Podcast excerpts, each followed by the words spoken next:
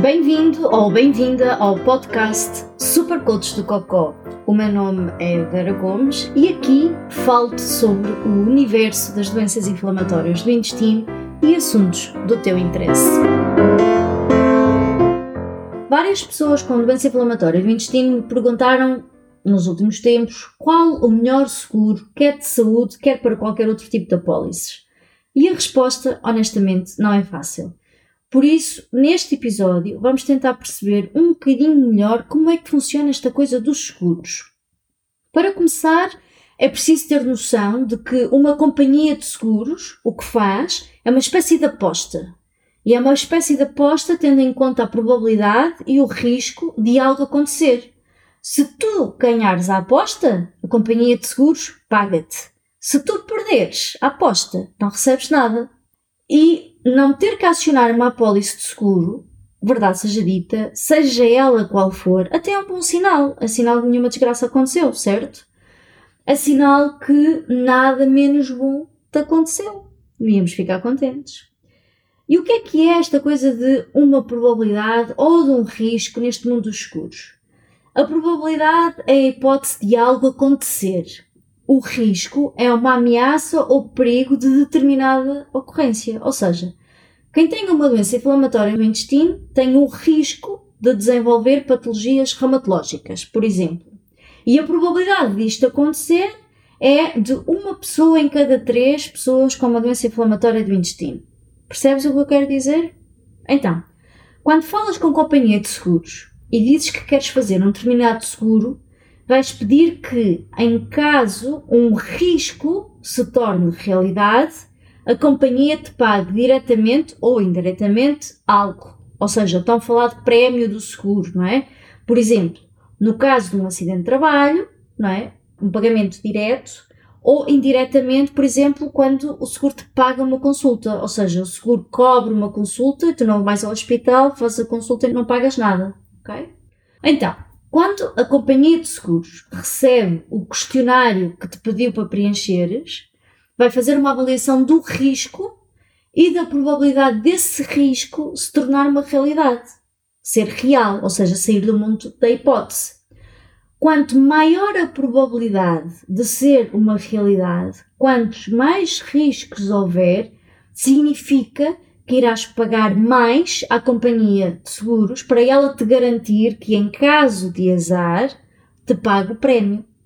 Ora, o que acontece é que, em caso de condições que existam à data que tu pedes o seguro, as tais condições pré-existentes, o seguro diz que isso é um risco que já se materializou, ou seja, já é uma realidade e por isso a probabilidade de tu ires pedir para o seguro fazer pagamentos ou cobrir custos é muito elevada.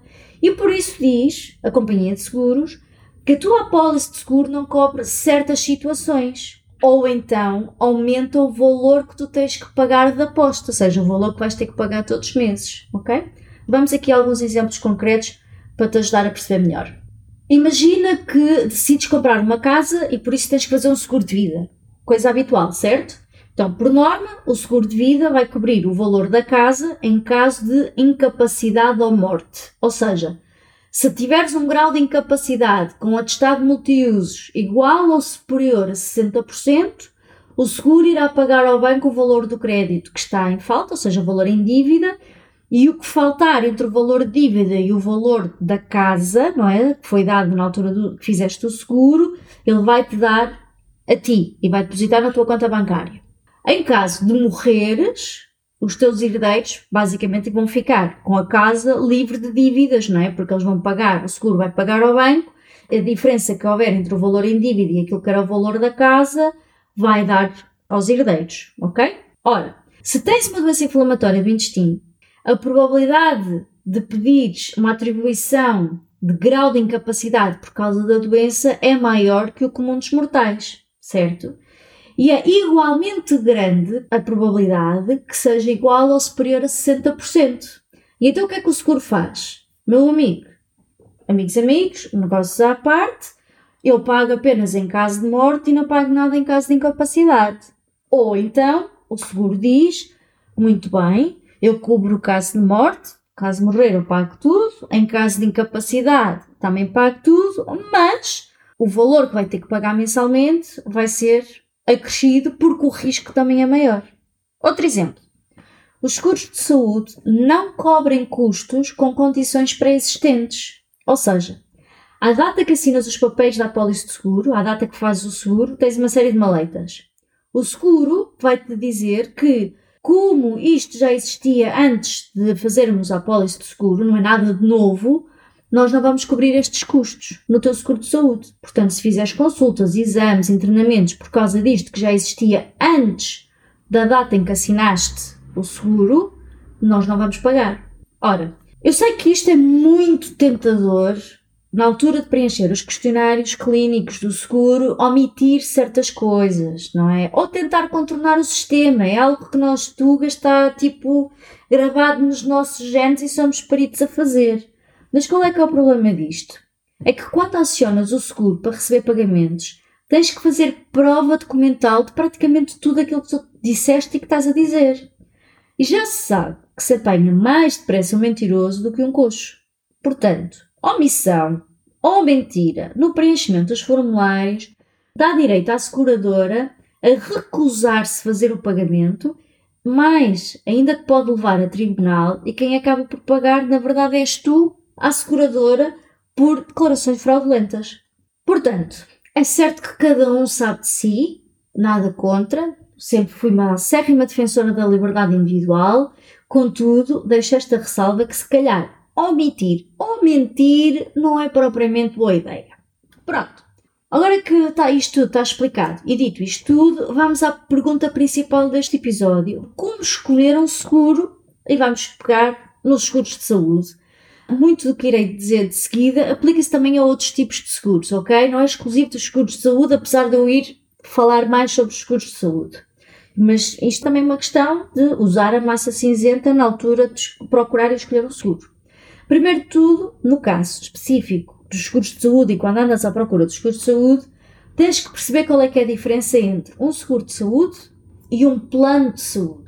Eu sei que isto na internet e no paleio dos agentes de seguros faz tudo parecer o mesmo, mas não é, mas não é. Através de um plano de saúde podes aceder a uma rede de hospitais, médicos ou clínicas de diagnóstico com descontos. E estes descontos, por norma, vão de 10% a 50% face ao preço base. Ou seja, estamos a falar de um desconto. ok? Não tem exclusões, não tem períodos de carência, não tem limites de utilização ou limites de despesa. É uma maravilha. Mas é um desconto. É quase que uma associação tem protocolos e que dá descontos nas consultas. Nada mais, ok? Ou seja, tu, que és o segurado, pagas integralmente todos os cuidados de saúde. A diferença é que tens um desconto no preço, mas pagas sempre tudo, ok? No caso dos seguros de saúde é ao contrário. É a seguradora que vai pagar as despesas médicas até um respectivo limite de capital. Ou seja, há tipo um plafond para o ano e eles vão pagar sempre até atingir esse plafond. Ou seja, tu não pagas nada. Ou se pagas, pode ser reembolsado, mas a gente já vai aí. Outra coisa que deves ter em atenção é que uma única seguradora, a mesma seguradora, pode vender vários planos de saúde com coberturas e capitais distintos. E isto, obviamente, vai dificultar a tua escolha. Contudo, a cobertura de internamento está em todas as apólices de seguros.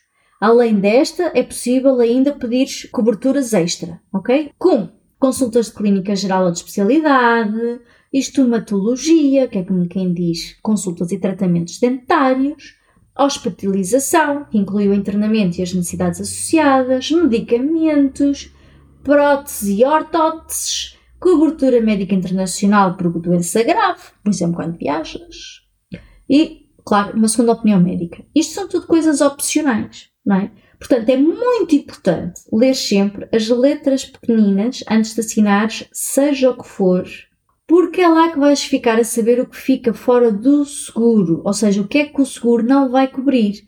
E é igualmente importante saberes qual é que é o período de carência, ou seja, tens as coberturas, cobre isto, cobre isto, tá, tá, consultas de reumatologia, ok, dentista, fixe, internamento, ok, se eu quiser pedir uma segunda opinião, porreiro, fixe, mas qual é que é o período de carência? E o que é que é isto, o período de carência? É um período entre o momento em que assinas o seguro e que o seguro não é, está feito e o momento em que o seguro vai começar a cobrir as tuas coberturas, aquilo que tu escolheste.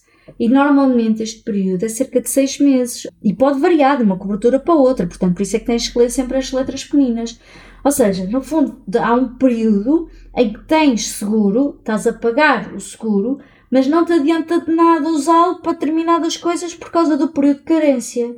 Outra coisa que é também muito importante e que deves saber é que cada cobertura tem um capital, ou seja, um montante disponível por ano, um plafond para o ano. E esse plafond pode variar de umas coisas para as outras, de uma cobertura para a outra. Por outras palavras, a seguradora só se responsabiliza por despesas de uma determinada especialidade até um determinado montante. Por exemplo, se o valor estipulado para hospitalização, internamentos, hein, for de 20 mil euros, a seguradora só vai cobrir este valor até ao final do ano. Se tiveres despesas de 25 mil euros, há 5 mil euros que vais ter que pagar tudo. Os limites de um seguro também podem ser definidos através de um número máximo de consultas. Por exemplo, pode dizer que por ano eu cubro apenas 10 consultas de gastroenterologia. Ponto. Assim, convém ter em mente e tentar fazer mais ou menos uma estimativa, uma previsão de qual é que será o limite ideal para cada cobertura. Eu sei que é impossível prever o futuro, mas podes sempre acalcular-te e fazer um cenário um bocadinho mais pessimista Imagina que, ok, vou precisar de uma consulta todos os meses de gastroenterologista. Portanto, o meu limite de cobertura, caso seja por número máximo de consultas, deverá ser 12. Posto isto, algo que também deves ter em atenção na hora de escolher um seguro de saúde, que é como é que ele funciona. Um seguro de saúde pode funcionar na base do reembolso, ou seja, tu pagas e depois envias a fatura para o seguro e o seguro vai-te pagar. Pode ser a outra modalidade, que é o que eles chamam modalidade de assistência, ou seja, vais aos médicos com quem o seguro tem protocolo e pagas apenas uma pequena parte e o seguro vai pagar a outra diretamente ao médico. Ou então pode ser uma modalidade mista, que é nada mais nada menos que uma mistura da opção de reembolso com a opção de assistência, que é tipo assim, é tipo nem é carne, nem, mas também não é peixe. Estão a ver? Tipo, não é uma coisa, não é outra, é assim um bocadinho a mistura das duas. É claro que na hora de comprares é importante comparar antes de escolher, garantir que as coberturas que precisas estão contempladas no seguro e, claro, o custo que têm. Quanto mais coberturas pedes, maior o custo que vais ter. Por vezes, quando adicionas coberturas, tens que pagar mais, não é? Lá está. Quanto mais pões, mais pagas. Por norma, internamento e ambulatório que é que ninguém diz, as consultas médicas fazem parte dos mínimos olímpicos de um seguro de saúde, mas lê sempre, ok? Agora, Super Coach do Cocó vai fazer aqui um, um, um desabafo, um conselho, vá, uma dica, que eu não sou paga para promover marcas e evito fazê-lo, mas posso apenas dizer-te que se procurares bem no mercado, e o Google também serve para isto, fica sabendo que há companhias de seguros que estão ligadas a uma companhia francesa, só assim, pronto, dicas, uh, que estão a borrifar-se para as condições pré-existentes e por isso esses devem estar no topo das tuas escolhas. Ou seja, quando tiveres a escolher seguros, procura sempre seguros que esqueçam um bocadinho esta questão das condições pré-existentes. Até porque tu tens uma doença inflamatória do intestino, não é? Portanto, se o seguro tem condições pré-existentes, essa fica logo de fora. Depois, é claro que existem outros tipos de seguros. E um dos que tem causado mais problemas para quem tem uma doença inflamatória do intestino é precisamente o seguro de vida na hora de fazer um crédito para comprar a casa.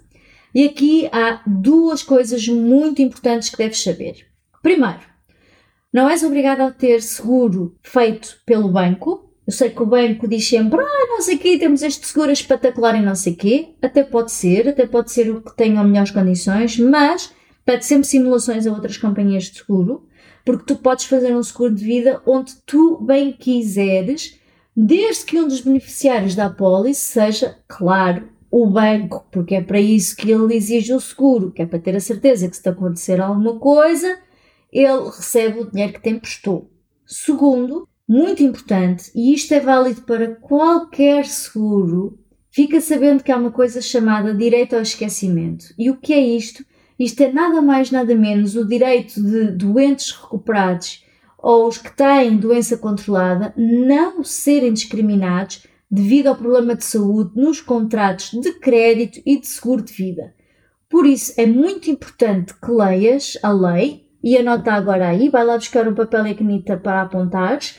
É muito importante que leias a lei número 75 2021 de 18 de novembro, que a imprimas e a metas em cima da mesa ou mesmo as esfregues na testa da malta que estiver do outro lado da mesa, não é? Sobretudo se cumpres os requisitos e mesmo assim te tentam lixar na hora de fazeres um seguro. De resto, lembra-te que gerir uma doença crónica implica também decisões sensatas a nível financeiro e os seguros, ou fazer um seguro, é uma desses passos. E, portanto, acautelar o futuro e um seguro de saúde poderá ser um bom investimento a fazeres hoje. Se gostaste do que ouviste ou achaste interessante, se esboçaste um sorriso ou soltaste uma gargalhada, então está na hora de seguir os desígnios do Buda e subscreve o podcast. Até para a semana e que Buda do Cocó esteja contigo.